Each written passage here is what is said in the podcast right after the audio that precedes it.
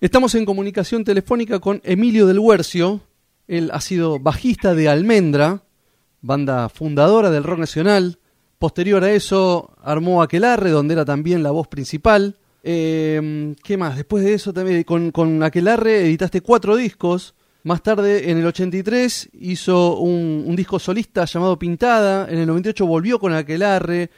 Eh, se dedicó al diseño gráfico. En 2009 hizo un ciclo televisivo llamado Cómo hice, donde era productor y conductor y se dedicaba a contar las historias de cómo se hicieron las canciones más emblemáticas de la cultura argentina. Bueno, Emilio, has tenido una, una carrera larga y siempre muy inquieto, ¿no? Moviéndote de un, de un, de un lado para el otro. ¿Cómo estás, Emilio? ¿Cómo te va?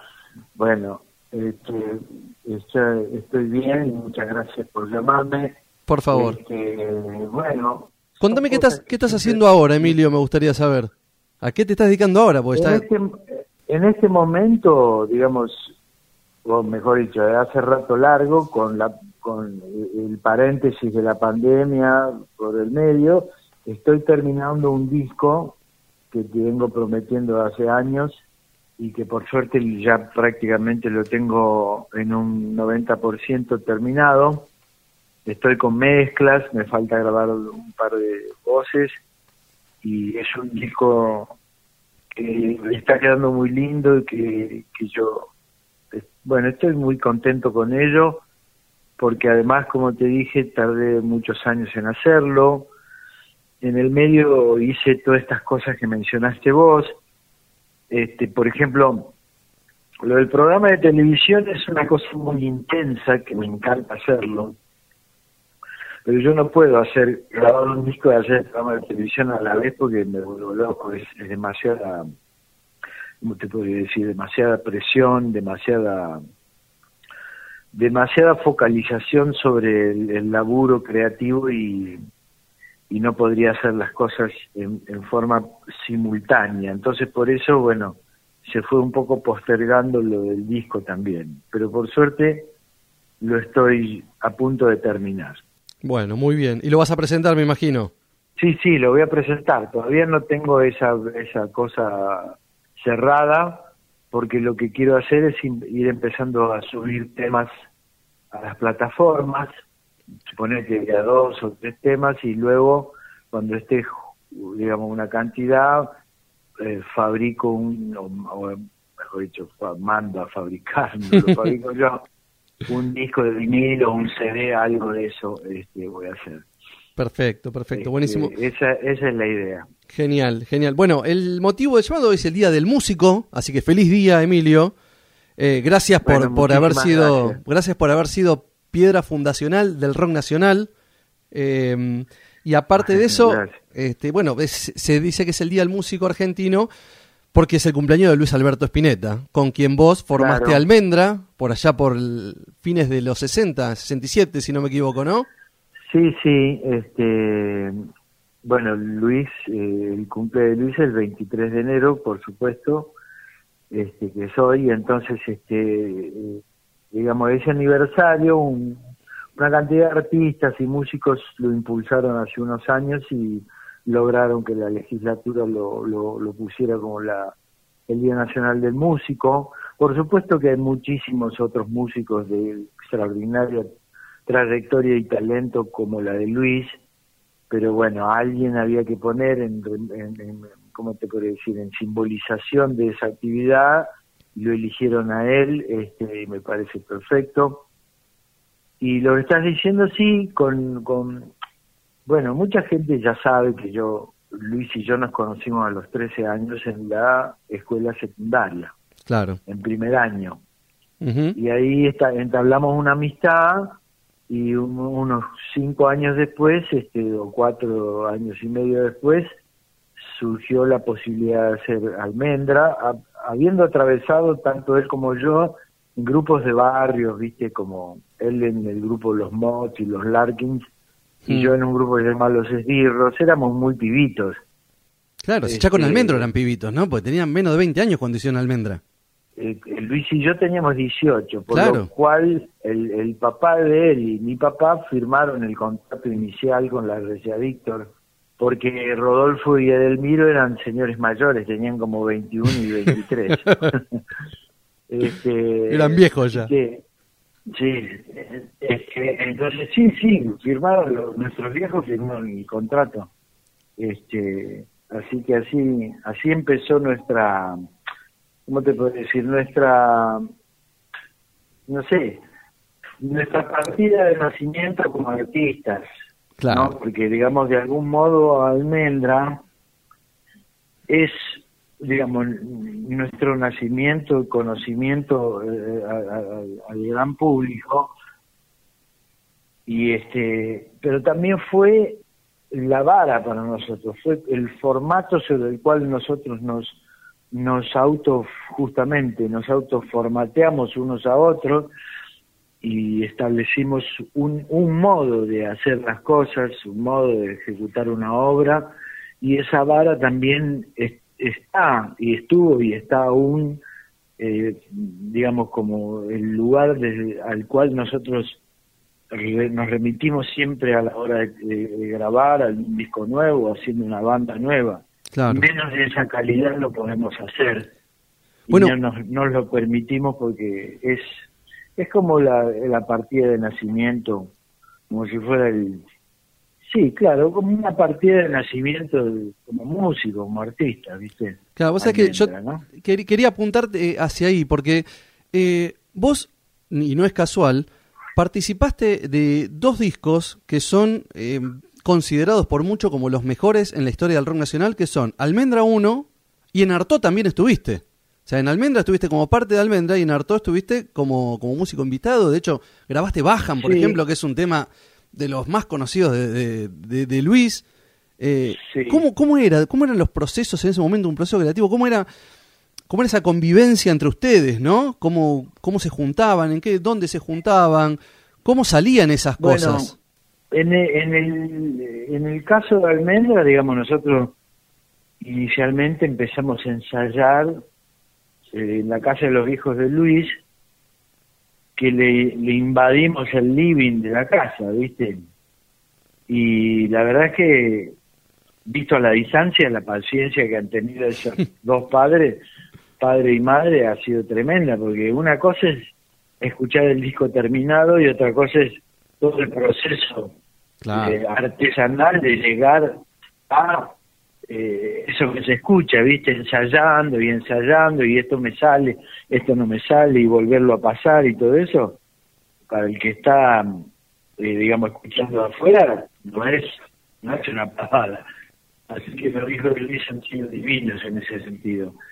Y bueno, ya te digo, yo, con Luis ya me reunía de muy chico en la casa de él, de, de pibitos, y él venía mucho a la casa de mis viejos, se quedaba a dormir también, porque yo vivía muy cerca del colegio este, vivía un poquito más lejos, este, y bueno, qué sé yo, se, es como un grupo de barrio con, con, con, mucho entusiasmo, mucha percepción también, mucha, mucha convicción sobre lo que estábamos haciendo. Claro. Y después, bueno, cuando, cuando vino la otra etapa, que al menos se separó y este, Luis continuó con pescado, eh, en un momento el pescado se, se, disuelve, Luis lo disuelve por algunos conflictos que tenía con los chicos. Este, eh, tenía un disco más para grabar que le pide la compañía y entonces eh, recurre a Rodolfo y a mí, que digamos éramos sus, sus compañeros y, y la seguridad de que él sabía que, que las cosas que se le ocurrían para grabar iban a sonar bien, porque Rodo y yo hemos establecido una, una base sólida de, bajo de batería. Emilio, te pido si te puedes mover un cachito, pues está medio como que se va la señal y no te estoy escuchando casi. ¿Ahora? Ah, ahí te escucho bien, dale. Me estabas diciendo, discúlpame. ¿eh? ¿eh? no, no, este... No, me pidió Luis que grabe con el bajo con el que había grabado en Almendra.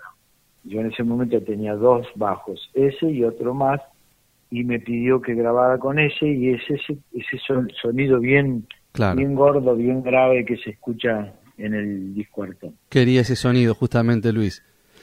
Y escúchame, vos me, recién me contabas eh, de, cuando eran adolescentes, de que se juntaban por ahí en la casa de Luis o en tu casa y se quedaban a dormir. ¿Cuáles eran las... ¿Te acordás de qué hablaban en esa época? O sea, ¿qué divagaban? ¿Qué soñaban? Dos pibes de 16, 17 años que ya venían con la cabeza muy, muy metida en todo lo que era el arte, ¿no?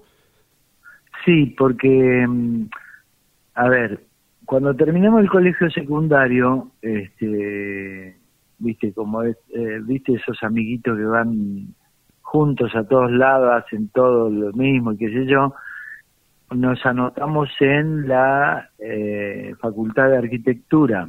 Hmm. Porque Luis y yo somos muy amantes del dibujo y de, la cosa gráfica y todo eso. Y entonces, este, bueno, nos anotamos ahí para hacer el curso, empezamos a hacer el curso y después había un receso que era en verano que coincidía con los carnavales. En esa época nosotros teníamos un grupo llamaba Los Esbirros, que un artista de la época del Club del Clan, mira de lo que te estoy hablando, nos, nos llamó para, para, para ir a tocar al sur, a Trelew y Puerto Madryn, todo eso.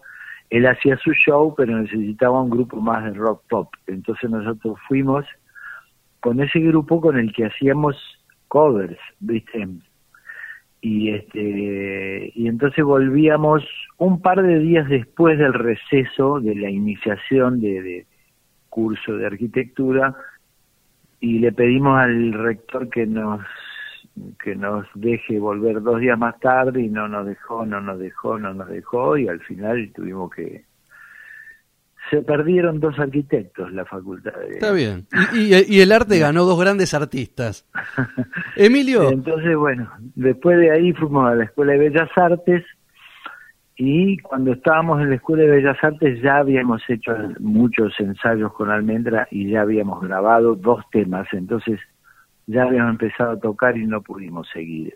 Ah, yo seguí un poco más y también seguí vinculado a la plástica y todo eso, pero ahí empezó la época de más laburo de, de, Almendra, ¿no? Claro, estamos hablando de recuerdo, estamos hablando con Emilio del Huercio, bajista de Almendra, bajista eh, piedra fundacional del rock nacional, y vos recién me decías de la escuela de arte y de que tanto vos como Luis eh, estaban muy vinculados al dibujo y demás, y te quería preguntar por la tapa del primer, de, de Almendra 1, esa tapa de, de, ese, de, ese, de ese hombre con esa lágrima y la remera de almendra.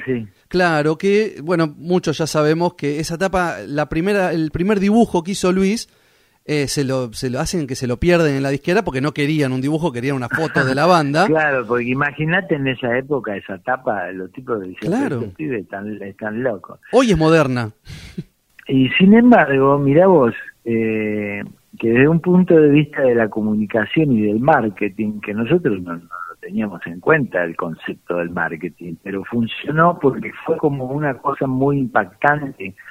Imagínate en las bateas, en, en las vidrieras, era rarísimo ver eso. Ahora, por supuesto, es un icono muy, muy, muy clásico. Ha sido remeras. en ese momento era impactante ver esa imagen ahí y por, era, era algo que también atraía y mucha gente se interesaba por ver de qué se trataba, así que nos salió bien en ese sentido también. Entonces, eh, cuando lo perdieron, entre comillas, la gente de diseño de la RCA, RCA Víctor, Luis lo realizó de nuevo y lo hizo en mi casa, en la casa de mis viejos, lo hizo una noche que se quedó hasta las mil y una y yo me cansé y me fui a dormir y él siguió haciéndolo y en un momento mi vieja se levanta para ir al baño y lo ve, que serían las dos de la mañana, y él estaba dibujando todavía en la mesa esa segunda etapa, ¿no?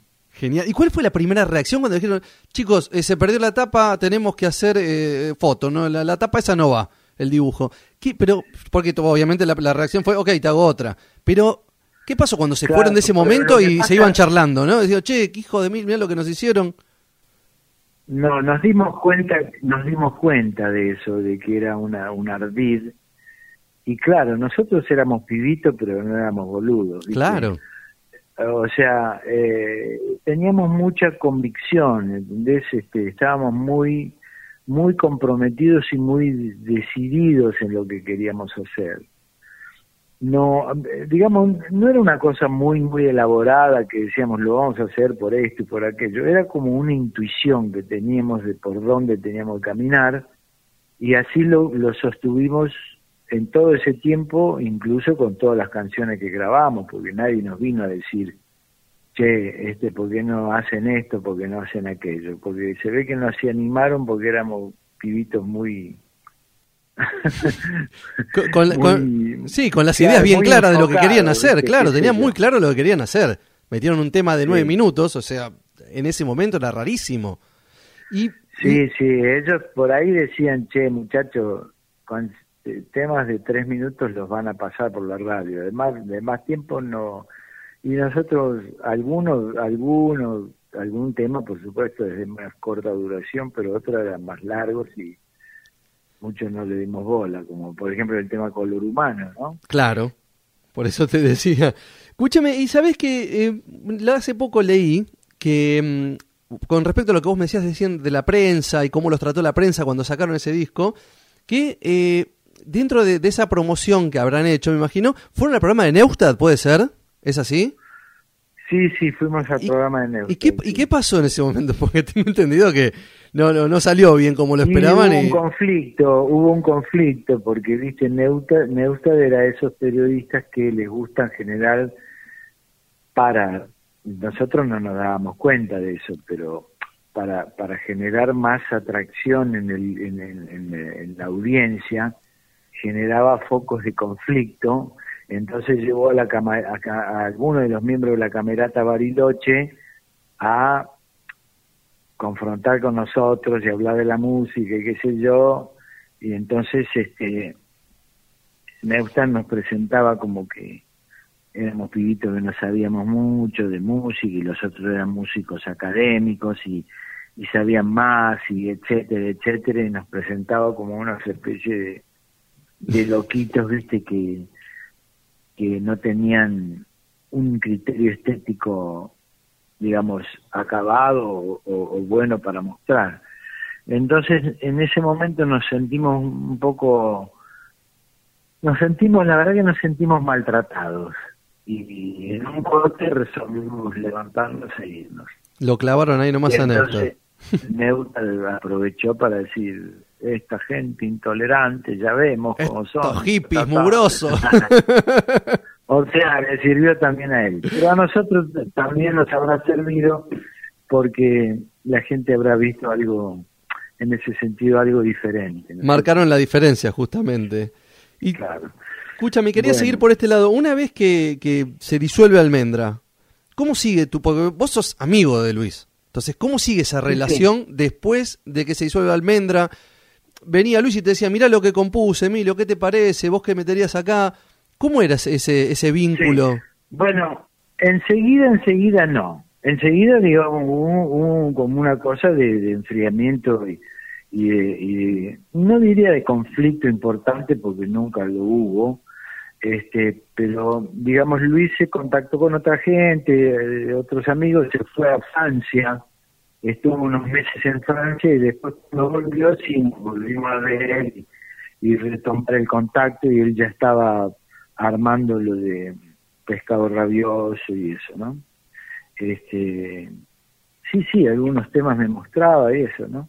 Y se juntaban a cenar y zapaban, que tocaban un poco juntos, o sea, más allá de, de, hacer un proyecto, ¿no? Porque después del 79 volvieron a estar juntos, pero...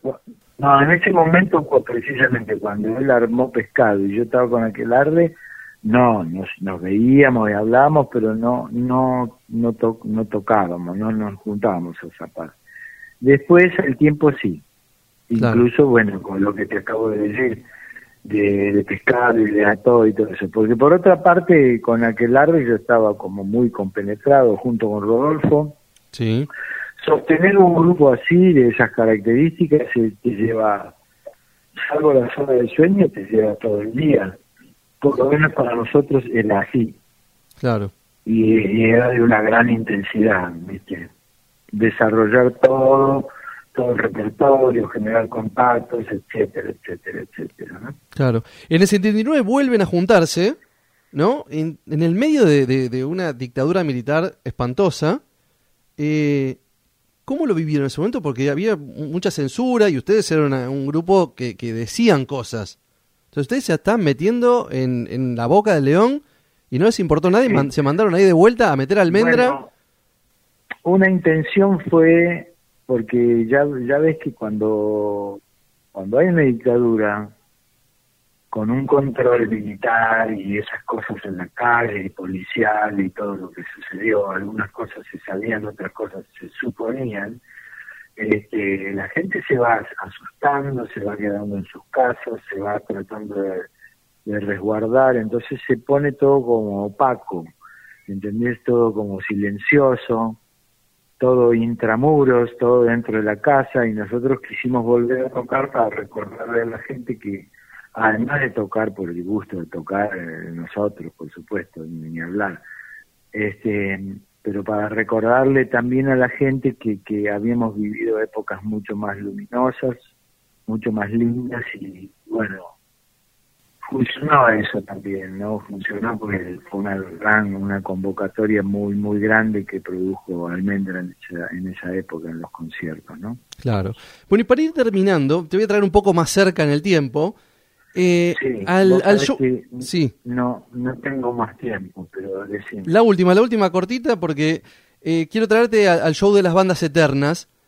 ¿Cómo fue esa convocatoria cuando te dicen, bueno, che, nos juntamos de vuelta, hacemos tres, cuatro temitas y los metemos en este show de las bandas eternas? Y volvieron a ser muchacha, que yo estuve en ese concierto y para mí fue un momento culmine en mi vida, porque imagínate, yo tengo 46 años, nunca había visto a Almendra y poder verlos a los cuatro cantando en el arriba del escenario fue algo muy fuerte para mí y para muchos de mi generación. Así que principalmente agradecerles por eso. Y quiero que me cuentes eso, ¿no? ¿Cómo, ¿Cómo fue esos ensayos, esa preparación?